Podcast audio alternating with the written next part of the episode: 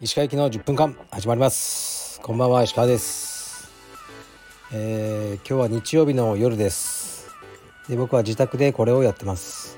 本日は、えー、金土日3日間にわたって行われた全日本マスター選手権の最終日でした。で、えー、本当にギリギリだったみたいですが、えー、我がカルペディエムが、えーと、チーム優勝いたしました。ありがとうございます。うん多分何年か連続で優勝してるんじゃないかなと思いますがチームポイントですね。非常に嬉しいです。だけど本当に危なかった感じですね。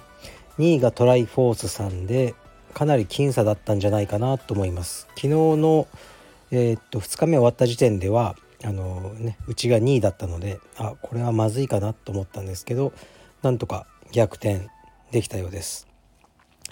でまずはえー、っとね出場された皆さんあのお疲れ様でした。であのねありがとうございました。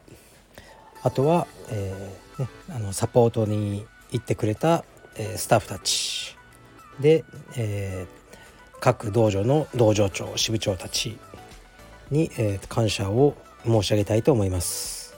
であのまあ、僕は行かなかったんです。実は今日も。行きたかったんですけどちょっと事情がありまして。まあ結果的には行かなくてよかったなという感じになったんですけど、まあ、それはいいとしてえっとこのマスター選手権は結構大事な大会だと僕は思ってまして、まあ、なんでかというとそのねスタッフとかああいう若い選手じゃなくて一般の通ってるあのメンバーさんの実力を見る場だと思ってます。で帯の昇級についてですね僕は結構帯のことは大事にしてるつもりなんですけど 帯というのは相対評価なんですね。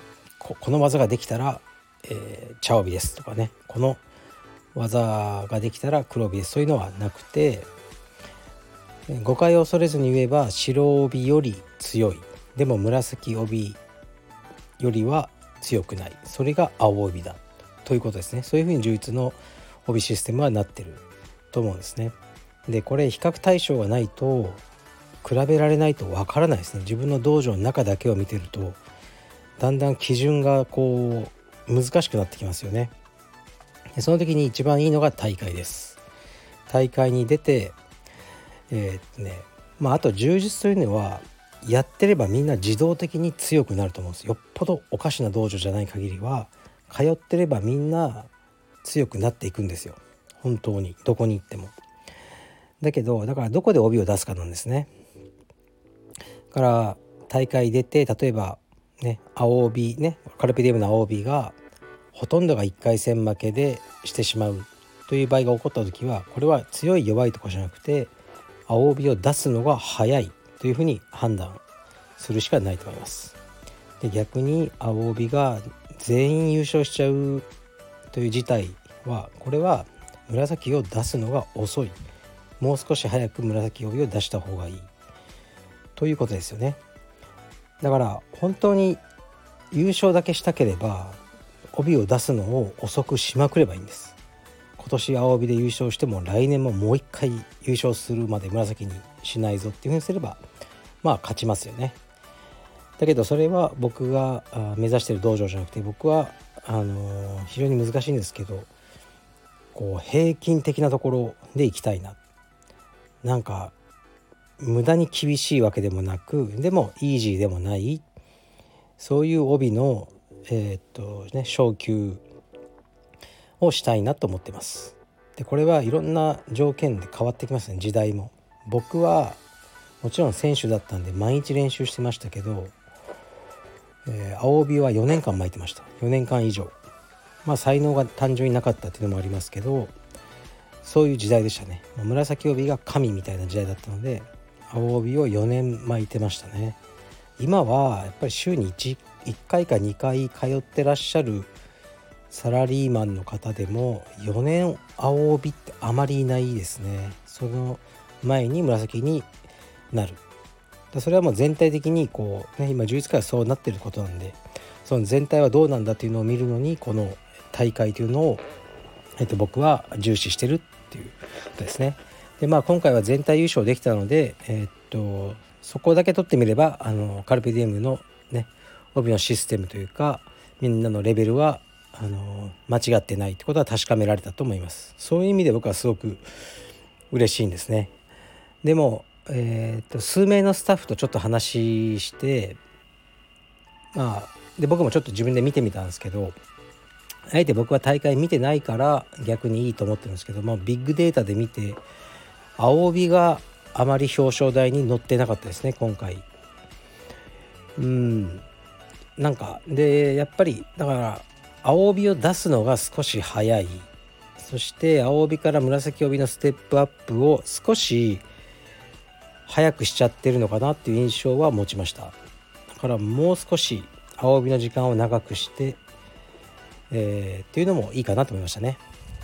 でも結局青帯が長くなれば紫は短いんです。僕はそうでした。で僕は紫帯はもう多分最短1年か2年2年でしたっけね。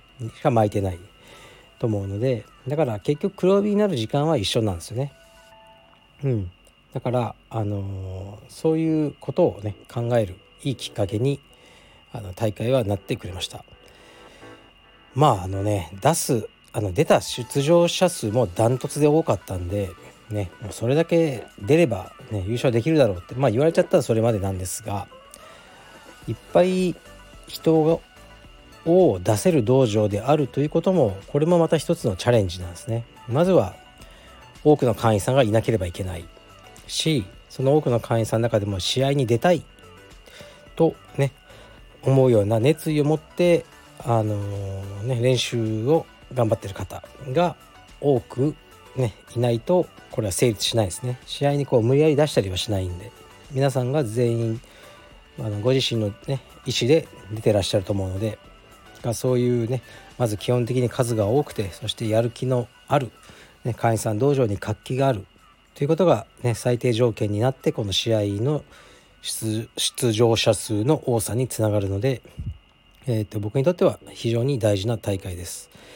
でまあねあの優勝できて本当に良かったです。で皆さんありがとうございました。ということです。はいで突然あの、ね、話題を変えてレターに行きたいと思います。えー、っとちょっと古いやつになっちゃうんですけどねすいません。えー、石川先生のラジオ仕事帰りの楽しみにいつも拝聴しています。えー、柔術歴5年の青帯おっさん充実家です。鹿先生の白黒はっきりした意見。その中に見え隠れするチャーミングさにすっかり魅了され自称石川フリークだと思ってます。自称石川フリークとして気になったことがあったのでレターしました古老の血が良かったと何度かお話しされてましたが石川先生からインファナルアフェアについて語られていないことが気になりました。私はストーリーも映像も出ているあストーリーも映像も出ている役者の方も大好きな映画です。インファナルアフェアについて石川先生の感想をお聞かせいただけると嬉しいです。ラジオの配信本当にありがとうございます。これからも楽しみにしています。はいありがとうございます。インファナルアフェアですね。名作のというね、まあ、誉れ高き作品ですね。実は結構前に見てたんで僕昨日見返してみましたね。もう一回見直そうと思って。でインファナルアフェアって3部作なってるんですけど僕は最初のやつしか見てないですね。3部作というか最初のやつが売れちゃったんで無理やり後から2つなんか作ったって感じだとは思うんですけどえー、っとねなんだっけ。あ名前がうん浮かばない。主演誰だっけ？えー、っと誰だっけ？嫌だこの時点で覚え出せないのは。あトニー・レオンね。トニー・レオンとアンディ・ラウ。ああよかった。これ渋いですよねトニー・レオンは相当。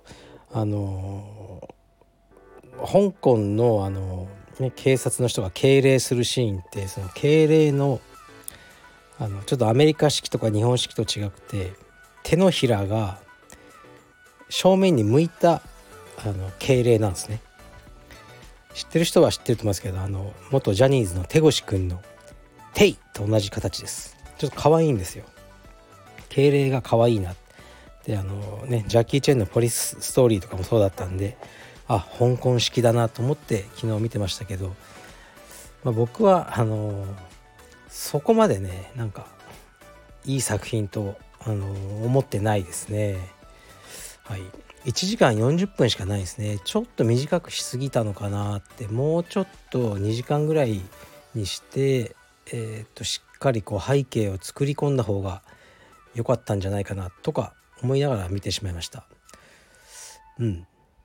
でもまあまあ名作ですね。あの普通に、うん、この映画好きだって人はたくさんいるんであのインファナルアフェア見てない方は見てみてください。でインファナルアフェアを原案としてそのリメイクで作られたのがえーと、ディカプリオの「ディパーテッド」なんですよね。で僕実は見てないんですよディパーテッドを。なんか見よう見ようと思ったまま見てなくて。だから今日この収録が終わったらあのね今日はの夜一人なんでデパーテッドでも見ようかなと思ってます。はい。じゃあ今日はそんな感じで。ちょっとね自宅だとねあの隣の家とこうねあの近くて隣の部屋とあの声がね少し小さくなってしまうんですが。はいじゃあ失礼します。